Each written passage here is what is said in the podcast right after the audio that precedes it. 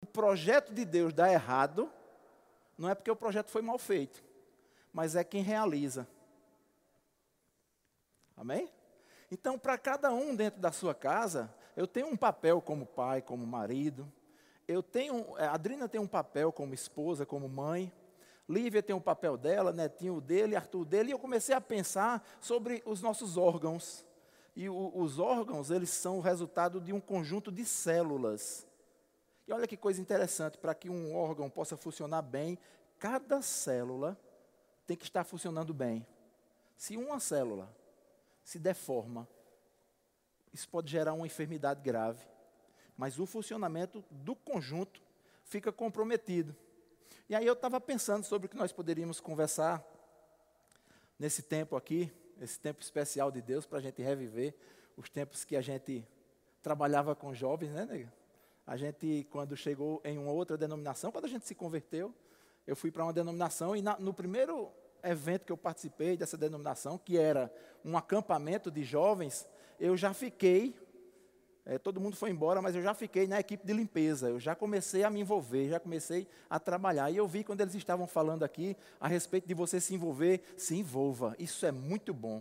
Procura, e eu vou dizer como diz lá na minha terra em Alagoa Grande, sempre tem uma brecha para você. Sempre tem um lugar que ele cabe para você começar a fazer alguma coisa, para você ser ativo nisso, né? Eu lembrei muito desse tempo que a gente liderava os jovens.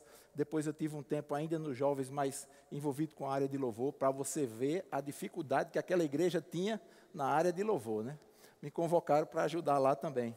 Mas é muito bom para mim poder estar aqui com vocês. E eu queria falar sobre isso, sobre essa parte particular da coisa no movimento família, no projeto família, tem uma parte que é particular, que cabe a mim. E aí eu me lembrei também do meu relacionamento com os meus pais. E eu lembrei que na minha casa, devido à nossa criação, nós não tínhamos esse costume de expressar por palavras o nosso sentimento. Então lá na minha casa, ninguém dizia para o outro assim, eu te amo. Não dizia, isso não existia lá em casa, a gente não, não entrava por essa linha. Já na casa de Adrina, não é eu te amo não, já pulavam no pescoço do outro. Então agora teve que juntar uma pessoa que, que tinha um relacionamento tão frio em casa com uma outra pessoa que tinha um relacionamento muito apegado em casa, para construir uma nova família e um novo modelo de relacionamento. Mas nesse modelo lá de casa, ele tinha essa deficiência dessa expressão que é necessário, deixa eu dizer para você, é necessário, e eu nunca tinha dito ao meu pai, por exemplo, que o amava, que ele era importante para mim. E um dia, meu pai estava fazendo a caminhada que ele sempre fazia todos os dias, ele sentiu uma dor no peito. E ele precisou rapidamente ir para o hospital, precisou fazer uma cirurgia. E após a cirurgia, e ela foi bem sucedida, mas após a cirurgia, ele infartou. E aí o médico me disse isso. E ele foi para a UTI, o meu pai foi para a UTI, e eu fiquei acompanhando esse processo. Mas em meio a esse processo, eu fiquei me lembrando, mas rapaz, eu nunca disse a ele que eu o amava. E sabe, queridos, eu fiquei naquele constrangimento. Como é que eu faço para vencer essa barreira? No 15º dia na UTI, meu pai faleceu. E eu não disse isso a ele. Eu quero estimular você, se você quer ver o projeto família, que é um projeto de Deus pleno, que é um projeto que com certeza vai dar certo. Se você quer ver e fazer dar certo, começa dizendo às pessoas da sua casa: Eu te amo. Aí você pode pensar assim: Eu já disse tanto, mas não há um volume de repetições que seja o suficiente. Quanto mais você falar isso, melhor é para a sua vida, melhor é para esse convívio. Sabe, hoje eu pego os meus filhos, eles são grandes, até maior do que eu, mas eu ainda pego, eu quero ter esse carinho de estar junto deles. Eu, eu tento botar no meu colo, é uma luta, porque pegar um cara maior do que eu para botar no meu colo, né? É, é, difícil. Mas eles têm que vir, porque eu sou o pai. Não é assim? É. Agora só que tem um problema. Lá em casa, nós temos um, um, vínculo muito grande com a parte de lutas, né? Lá em casa eu luto, Arthur luta, Netinho luta, Adrina é uma luta. Não, isso é brincadeira, só para. Só você mudar essa sua fisionomia. e aí a gente tem, um, tem, uma forma especial de ter carinho um, um lutador com o outro, né? A gente puxa, obviamente, pelo pescoço, de uma forma tal que até para o cara recuar não dá, fica difícil. Mas a gente tem uma forma, a gente procurou essa forma de se relacionar. E às vezes o que acontece no relacionamento família, nessa parte célula, nessa parte que cabe a você, que cabe a mim, que é pessoal, que é particular, é quando os problemas acontecem. quando os problemas se levantam, é a forma como nós nos comportamos diante dos problemas. Porque se tem uma coisa que é certa, é que os problemas vão chegar. Eu não sou aqui ministro de, de coisas negativas, não, mas é certo, está escrito. A Bíblia fala sobre isso, sobre aflições. Aflições é, só pode ser problema. Aí ele diz assim: mas tenha bom ânimo, elas vão vir. Mas tenha bom ânimo, ou seja, tenha um comportamento de quem sabe em quem crê. Então eu chego à conclusão que o nosso problema não são os problemas, mas é como nós nos comportamos diante dos problemas. Eu queria falar com você nessa noite sobre comportamento. Amém?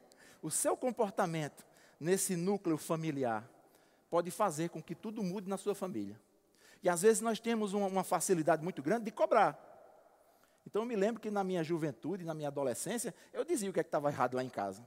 Agora me diga, como é que pode um adolescente que não sabe nada sobre família, que nunca casou, que não tem isso, se bem que eu casei quase adolescente, mas deixa eu pular mais um pouquinho essa parte. Mas aí como é que eu vou dizer o que é que está certo ou o que está errado para o meu pai e a minha mãe que são experientes?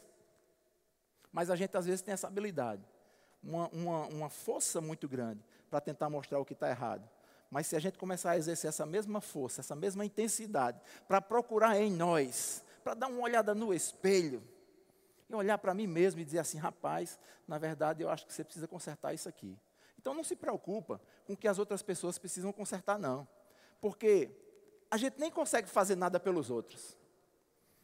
Eu posso dar uma palavra e um conselho para você. Agora, se você vai executar ou não, eu não posso fazer mais nada depois disso. Agora, comigo, eu posso ver o conselho, eu posso ler a Bíblia, eu posso ouvir seu conselho, e eu ainda tenho a habilidade de fazer alguma coisa por ele.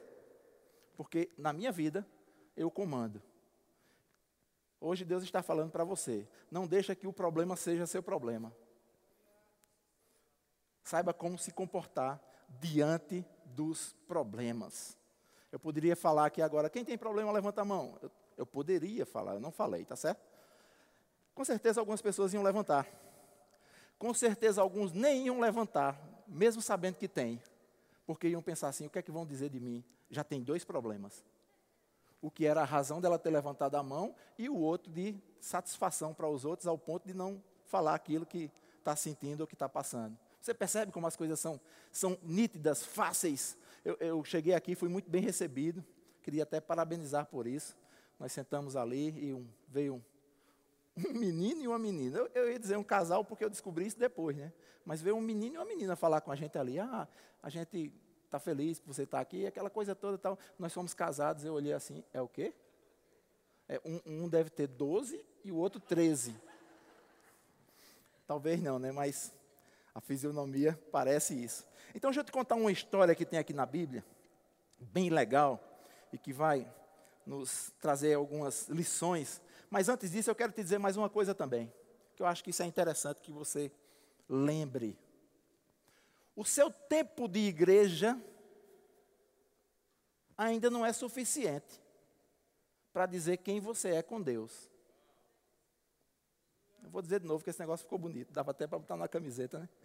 O seu tempo de igreja ainda não diz quem você é com Deus. O relacionamento e as experiências podem ser num prazo curto, médio ou grande. Então não é o tempo. Rapaz, você está querendo dizer a mim como é que eu tenho que me comportar? Eu já tenho 20 anos na igreja. E daí? Aí o outro diz, eu tenho um ano. Agora eu vou te dizer uma coisa. Nesse um ano que eu tenho na igreja, as experiências que eu já tive com Deus, sabe, aconteceu assim, olha, um dia desse foi assim. Aí vai dizer assim, ó, ontem aconteceu isso. E ainda vai ter outro que vai dizer assim, rapaz, hoje mesmo Deus fez assim comigo. Aí a pergunta que eu tenho para te dizer nessa noite, a primeira da noite. Se você fosse contar uma experiência sua com Deus, qual era a data dela? Eita glória. Vamos lá, eu quero, antes de ler aqui, falar para vocês uma história que se conta, né? É, é só um conto. Mas dizem que um, um jovem, na época de carnaval, resolveu sair para brincar o carnaval de rua. E o bloco que ele ia sair precisava que cada pessoa tivesse um, uma fantasia. E ele, na sua criatividade, resolveu se fantasiar de demônio, de diabo. Aí foi na rua, comprou um macacão vermelho, comprou um chifre, um chifre vermelho, comprou um garfo bem grande vermelho e um rabo bem grande vermelho com uma seta na ponta. Para a visão do mundo estaria perfeito, essa aqui é a fantasia. Quem olhasse já ia dizer: isso é um demônio, é o diabo, essa fantasia. E aí ele se ajeitou e saiu a pé para ir para o local onde era marcado o ponto de encontro do, do bloco, para eles saírem para brincar. No meio do caminho, o que acontece? Começou a chover. E ele não queria borrar aquela roupa toda e a maquiagem que ele tinha feito. E ele procurou um canto para se abrigar, e de repente ele chegou e foi se abrigar em um lugar, porque tinha lá aquela proteção na entrada onde ele estava, na porta de uma igreja. A igreja estava com a porta fechada porque era um culto só para os crentes do aleluia. E eles estavam lá dentro, oh, robro, cheio de câncer, aquele fogo total. E aquele homem lá protegido da chuva, fantasiado de diabo, ele escuta aquilo tudo. E aí resolve abrir a porta e dar uma olhadinha, porque ele não estava entendendo, não sabia o que é estava acontecendo, nem tinha experiência com a igreja. E ele abriu a porta e entrou. Imagina aí o que aconteceu. Diz a mesma história que janela, que só passava dois, estava passando cinco. Mas no meio desse desespero todo, tinha um senhorzinho sentado numa cadeira lá, sem condições de correr como todo mundo. E aquele jovem fantasiado sentou do lado dele. E quando ia perguntar o que é estava acontecendo, por pura curiosidade, aquele senhorzinho diz assim: Olha, seu diabo, deixa eu dizer logo uma coisa para você. Eu estou nessa igreja aqui já tem 20 anos, mas sempre fui do seu lado contando isso tudinho para dizer para você, não é o tempo, é a relação.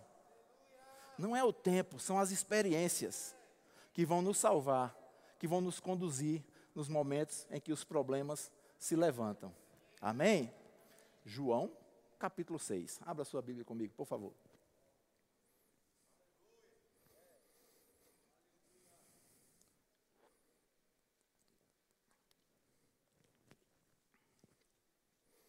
Essa história já é bem conhecida, mas nós vamos espremer um pouco mais. Essa é a beleza da palavra de Deus, né? Ela tem o poder de se renovar. Abriu sua Bíblia, olha para cá, deixa só o dedo aí marcando para você não se perder. Essa palavra tem um poder de se renovar. Você já pensou sobre isso? Sabe o que é isso, queridos? A palavra é a mesma. Se você for ler o salmo que diz assim: O Senhor é o meu pastor e nada me faltará. Se você ler esse texto todos os dias durante um ano, o texto não vai mudar, ele é o mesmo. Então, como é que ela se renova? Vou te dizer: a palavra é, é, é o único veículo que tem o poder de se adaptar ao seu momento. Ela pega você no momento em que você está vivendo, porque o Senhor é o meu pastor e nada me faltará. Pode ter um efeito hoje, e amanhã, essa mesma frase, esse mesmo versículo pode ter outro efeito, isso é renovação. Vai lhe pegando no seu momento. Vou te dar um exemplo. Quem conhece aqui a história de Chapeuzinho Vermelho? Sem vergonha de levantar a mão, pode levantar mesmo. Isso. Chapeuzinho Vermelho, você sabe daquela história. Se você for ler essa história hoje, o que é que muda? Mas você cresceu, você agora é adulto, o que é que muda para você? Nada, está tudo do mesmo jeito. Oh, nem aquele doce que aquela menina estava levando para a vovozinha não açucarou. Está lá do mesmo jeito esse tempo todinho. A, a, velhinha está lá, não faleceu. Tudo do mesmo jeito. A roupinha vermelha que ela, que ela ia pela floresta, pela estrada fora eu vou. Tal. Não, não, não desbotou. Olha, nem o lobo, que a história diz que era mal, ficou bom. Continua mal. Está tudo do mesmo jeito. Chapeuzinho vermelho, essa história não tem poder de se renovar. Mas a Bíblia tem. A palavra de Deus tem. Talvez você já tenha lido esse texto que nós vamos ler agora. Mas eu vou te dizer, abre o teu coração. Pai, eu quero ver, porque parece que ele brota novamente com coisas novas. Que coisa linda é a palavra. Não perde isso, queridos. Eu sei que você, como jovem, eu já passei por isso. Eu já não tenho mais aquela euforia toda de levantar a mão. Quando diz, levanta a mão, você que é jovem. Já fica assim, meio caminho, já estou quase convencido. Mas eu sei que você tem muita coisa para fazer, você corre demais, é escola, é sei lá o que, às vezes trabalho também, tanta coisa. Mas olha, existem coisas que são fundamentais mas existem coisas que são vitais. Seu trabalho é fundamental, sua escola é fundamental. Mas a sua comunhão com Deus e leitura da Bíblia e oração é vital. Vital significa, sem ela você morre. João capítulo 6, agora eu vou ler. Está valendo. A partir do verso 1, nós vamos ler até o verso 14. Depois disso, Jesus atravessou o lago da Galiléia, que também é chamado de Tiberíades, uma grande multidão o seguia porque eles tinham visto os milagres que Jesus tinha feito, curando os doentes. Ele subiu um monte, sentou-se ali com os seus discípulos. A Páscoa, a festa principal dos judeus, estava perto. Jesus olhou em volta de si e viu que uma grande multidão estava chegando perto dele. Então disse a Filipe: Onde vamos comprar comida para toda essa gente? Ei, se levantou um problema aí. Mas olha uma coisa, depois o texto diz assim no verso 6: Ele sabia, Jesus sabia muito bem o que ia fazer, mas disse isso para ver qual seria a resposta, a reação ou o comportamento de Filipe. O texto continua e no verso 7 diz assim: Filipe respondeu assim: Para cada pessoa poder receber um pouco de pão, nós precisaríamos gastar mais de 200 moedas de prata. Então, um dos discípulos, chamado André, irmão de Simão Pedro, disse: Está aqui um menino que tem cinco pães de cevada e dois peixinhos. Mas o que é isso para tanta gente? Jesus disse: Diga a todos que se sentem no chão. Então todos se sentaram. Havia ali uma grama naquele lugar. Estavam ali quase cinco mil homens. Em seguida, Jesus pegou os pães, deu graças a Deus e os repartiu com todos, e fez o mesmo com os peixes, e todos comeram à vontade. Vou dar uma pausazinha aqui para a gente ver algumas coisas com relação a isso. Então você entende muito bem essa história, sei que você já conhecia, a gente só leu novamente, mas deixa ela se renovar em você. Estava lá Jesus pregando, muita gente. Quando aqui diz que tinha cinco mil homens, é porque mulher e menino não entrava na contagem. E mulher come também, e às vezes come muito. E tem menino que come mais do que homem adulto. Não é assim? Estava tudinho lá. E Felipe olhou e disse, rapaz, nós temos um problema, mas é muita gente. Nem que a gente tivesse muito dinheiro aqui. A padaria de seu Chico é longe demais. Quantas vezes, quando os problemas se levantam na nossa vida, a gente faz esse tipo de conta de avaliação humana. Rapaz, eu acho que não vai dar certo por causa disso, por causa daquilo. Jesus já sabia o que ia fazer, queridos, e ele não mudou. Eu não sei qual o problema que você pode estar enfrentando na sua vida familiar na sua vida pessoal, sei lá. Mas deixa eu te dizer uma coisa, ele não mudou, então ele está pronto para resolver o teu problema também. Talvez o que esteja atrapalhando são esses tipos de pensamentos naturais, mas e se isso, e se aquilo. Vocês lembram quando Jesus foi naquele tanque, o tanque de Betesda, e estava lá um, um, um, paralítico. E ele chega para o paralítico e diz assim: Você quer ser curado? O paralítico estava conversando com a solução, mas não sabia quem era. Foi que ele disse: Cálculo, pensamentos humanos. Aí ele disse assim: Rapaz, querer eu quero, mas não dá certo, porque toda vez quando eu penso em ir, outro corre na frente, pula primeiro.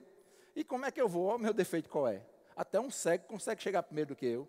O segundo que caía no tanque só se molhava. O primeiro era curado, o segundo só se molhava. Ele veio com, com cálculos e pensamentos humanos. Deus está dizendo para mim e para você nessa noite: ei, vamos parar com esse pensamento humano e vamos espiritualizar mesmo as coisas. Qual é o problema? Pai, está aqui, te apresento e já dou graças a você, porque isso vai ser resolvido. Agora, deixa eu te mostrar nesse texto como é que esse negócio foi resolvido. Sabe, queridos, André, que era um outro dos discípulos que estava ali, ele disse assim: olha, a gente está aqui, tem uma necessidade agora, nós temos um problema, e eu olhei assim, mas tem uma criança ali, que veio preparada, esperto. Talvez aquele menino tenha pensado, eu estou florindo a história. Talvez ele tenha pensado assim, rapaz, vai que esse negócio demora. Vai que eu tenha fome.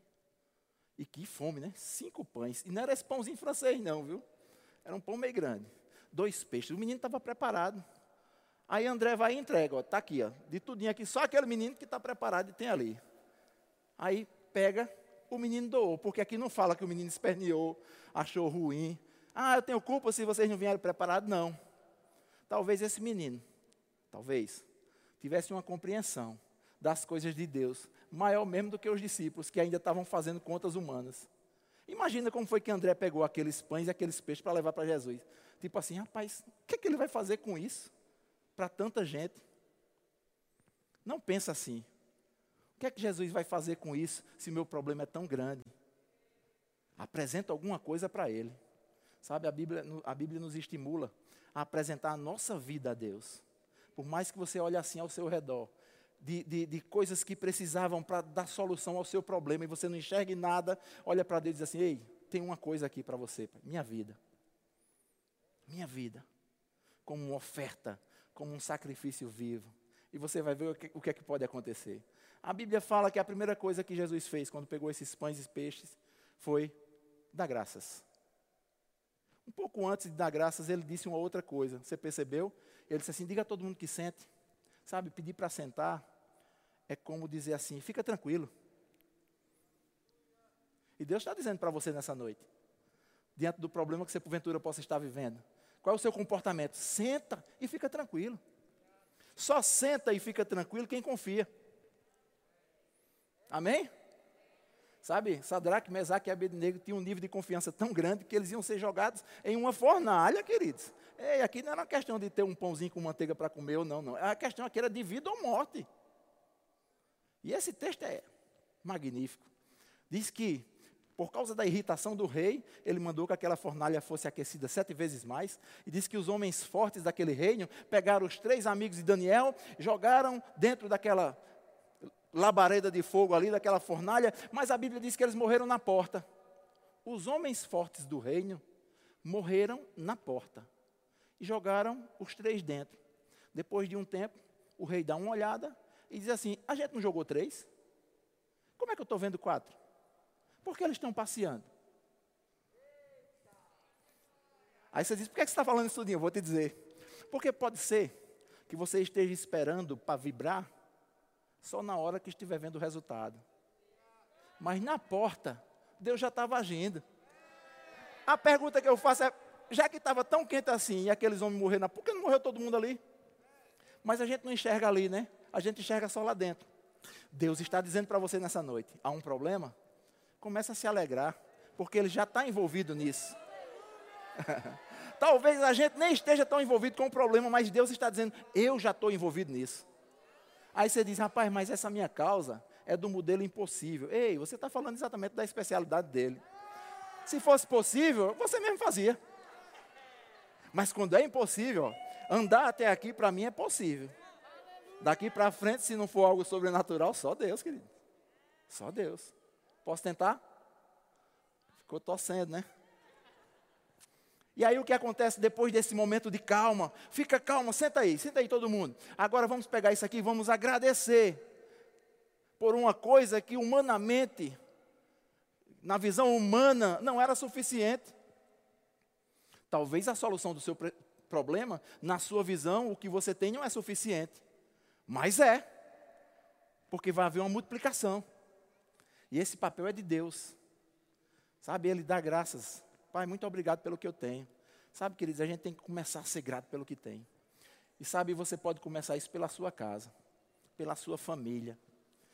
Chega para o teu pai, diz a ele, rapaz, como eu sou grato por você, como meu pai, pelo que você tem feito na minha vida. Talvez na sua cabeça inocente, no cálculo humano e natural, você pode dizer, mas ele podia fazer mais, a minha mesada é só 50 reais, podia ser 100. Isso é cálculo humano, queridos. Quem sustenta a tua vida é Deus. Quem cuida de você é Deus, não é assim? Aleluia. Seja satisfeito com o que você tem. Paulo fala sobre isso. Paulo fala, fica satisfeito com o que você tem. Agora deixa eu te dizer uma coisa.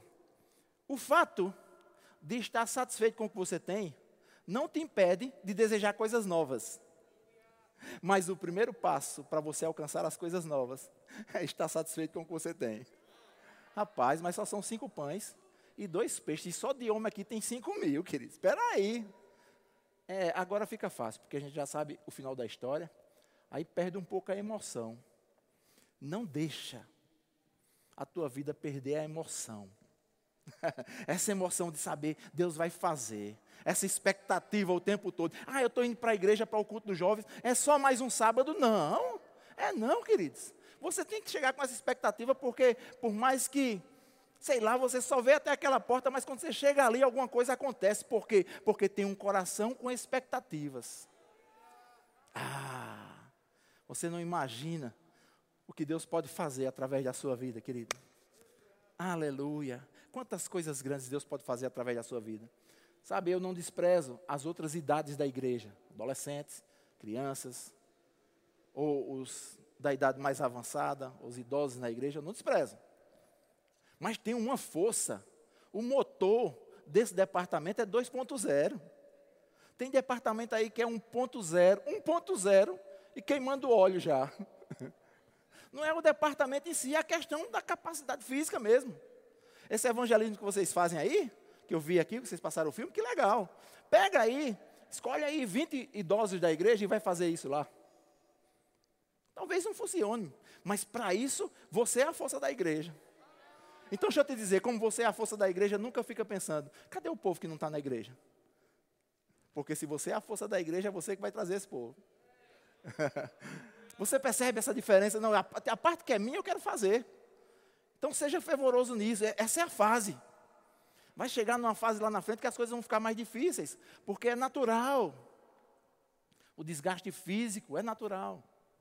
Então esse é o tempo. Esse departamento forte pode mudar uma cidade, queridos. Você pode mudar a vida de todo mundo que te cerca, você pode mudar a vida da tua família. Eu lembrei agora de um jovem que tinha lá na igreja em Jaguaribe, quando nós chegamos no Verbo da Vida, lá em João Pessoa. Ele era muito novo, acho que jovem não, talvez adolescente. E ele era bem envolvido na igreja, ele conversava com a gente, perguntava ali a Bíblia, tentava tocar no louvor, queria fazer tudo. Mas o que aconteceu? A vida dele começou a ser alcançada e transformada ao ponto de que os pais começavam a ver que estava acontecendo alguma coisa na vida dele. E um dia os pais vieram para a igreja e chegaram na igreja e disseram assim: Rapaz, a gente só veio porque esse menino aqui, rapaz, ele está diferente demais em casa. Alguma coisa está acontecendo aqui e isso atraiu a gente. E essa família atraiu outra família, atraiu outra família, atraiu outra família, atraiu outra. Imagina aí um grupo como esse. Então, puxa essa força de dentro de você.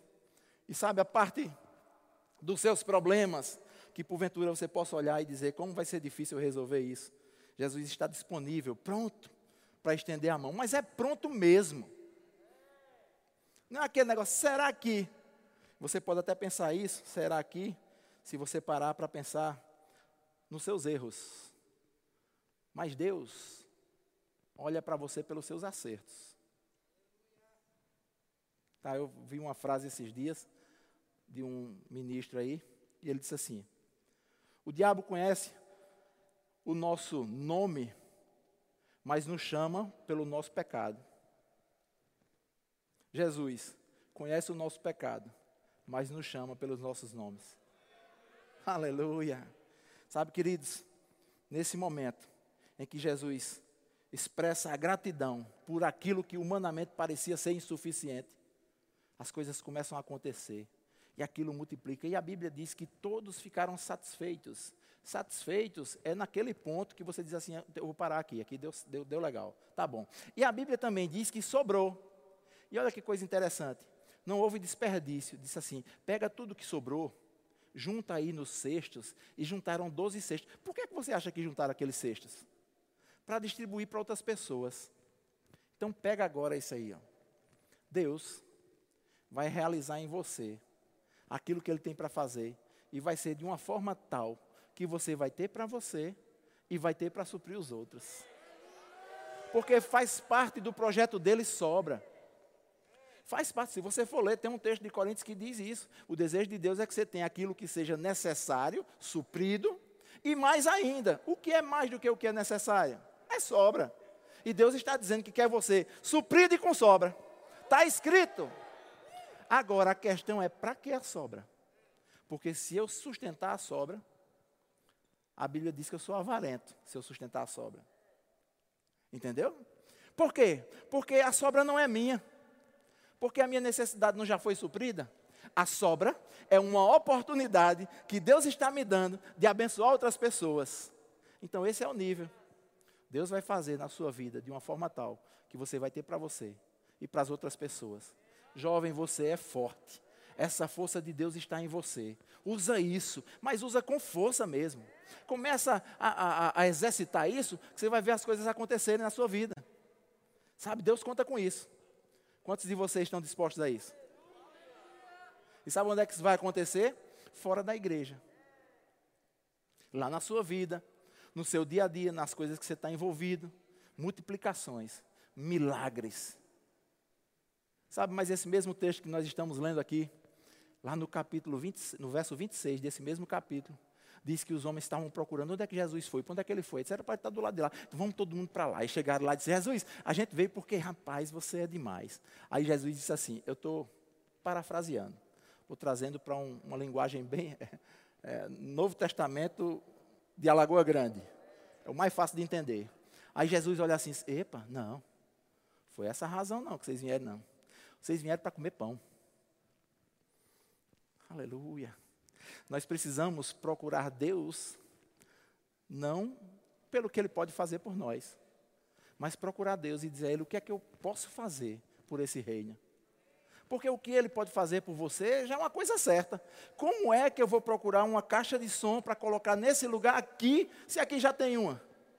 Se tem uma coisa que é certa, queridos, é, é a ferramenta que Deus tem para dar para você usar. A questão de usá-la ou não é que pode ter dúvida, mas a ferramenta, a disponibilidade já está aí para você. Nós podemos fazer dessa cidade uma outra cidade. Nós podemos fazer desse povo um outro povo. Você pode fazer da sua família um novo lugar para se viver. Você é responsável por uma parte desse órgão da sua família. Tem uma parte que é sua. Se você for excelente na sua, você vai induzir outras pessoas. Se você for excelente na sua, a sua responsabilidade está cumprida. E quando a gente consegue fazer isso em casa, com muita facilidade, a gente faz nos outros lugares lá no trabalho, lá na escola, na igreja. Porque alguns até dizem isso, e eu acho bem interessante. Diz que a igreja é o melhor lugar para você ser crente, né? Porque tudo aqui concorre para o bem dos que amam a Deus. Né? Aqui é bom demais. Levante suas mãos. Uma música dessa, querido. Teve uma hora que até chorar, chorei. Fazia tempo que eu não chorava, cabelo me fez chorar. Coisa boa, você levanta suas mãos. Isso é o clima, esse é o ambiente. A paz do Senhor, irmão. Aleluia. E a paz do Senhor já ficou tão, numa velocidade tão grande que agora é a paz do Senhor. A paz do Senhor, a paz. A paz é o quê? Associação de paz e sei lá o que é isso, né? Porque está se tornando comum, queridos. Nós não somos comuns. O reino não é comum. As nossas palavras não podem ser comuns. As nossas ações não são comuns. Aleluia. Nós somos multiplicadores. E nós vamos nos deparar com pessoas que podem ter um pão ou não ter um pão. E achar que tudo é insuficiente mas nós somos a resposta para essas pessoas. Você é a resposta para a sua família. Você é a resposta para essa cidade. Você é a resposta para esse povo desesperado por causa desse momento que nós estamos vivendo. Que para alguns, um momento tão difícil. Para nós, apenas um momento diferente. E eu vou te dizer uma coisa, vou te aconselhar numa coisa. A gente já está encerrando. Nunca mais diga que nós estamos vivendo um novo normal. Porque não há novo normal para crente. Para crente, o normal é o que era sempre. O normal para crente é crer e obedecer. Aí vem a pandemia, qual é o novo normal? Não tem, é o mesmo. Está tudo normal, é crer e obedecer. Esse é o nosso normal. Não há uma estrutura de um novo para passar sobre isso. Crer e obedecer. Perguntava ao pastor Band, qual o segredo do sucesso desse ministério? Obediência. Deus fala, eu faço. Não é eu falo e eu faço. Deus fala e eu faço. Senta, fica quieto. Obrigado pelo que tenho. Deus multiplica. Aleluia. Simples assim. Fica de pé, fecha teus olhos. Quero orar com você.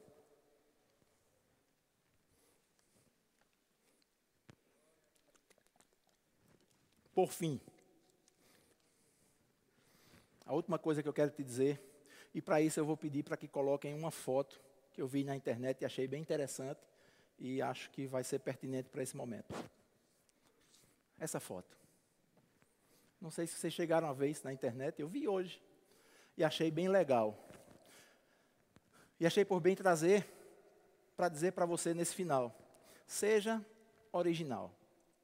Deus abençoa, abençoa o original. Talvez uma reação dessa seja para intimidar alguém, você não precisa disso. Talvez uma reação dessa seja para mostrar alguma coisa que nem chegou em você ainda, que nem está naquele potencial que você até imaginaria. Seja original. A sua originalidade, preste atenção, vai te expor. E a exposição ela é boa, porque ela pode te levar a ser ajudado ou ela pode te levar a ser um influenciador de outras pessoas. Aleluia sua ori originalidade, vai te expor, vai mostrar quem você é. E aí as pessoas vão ver, rapaz, ele está precisando de ajuda, eu vou ajudar.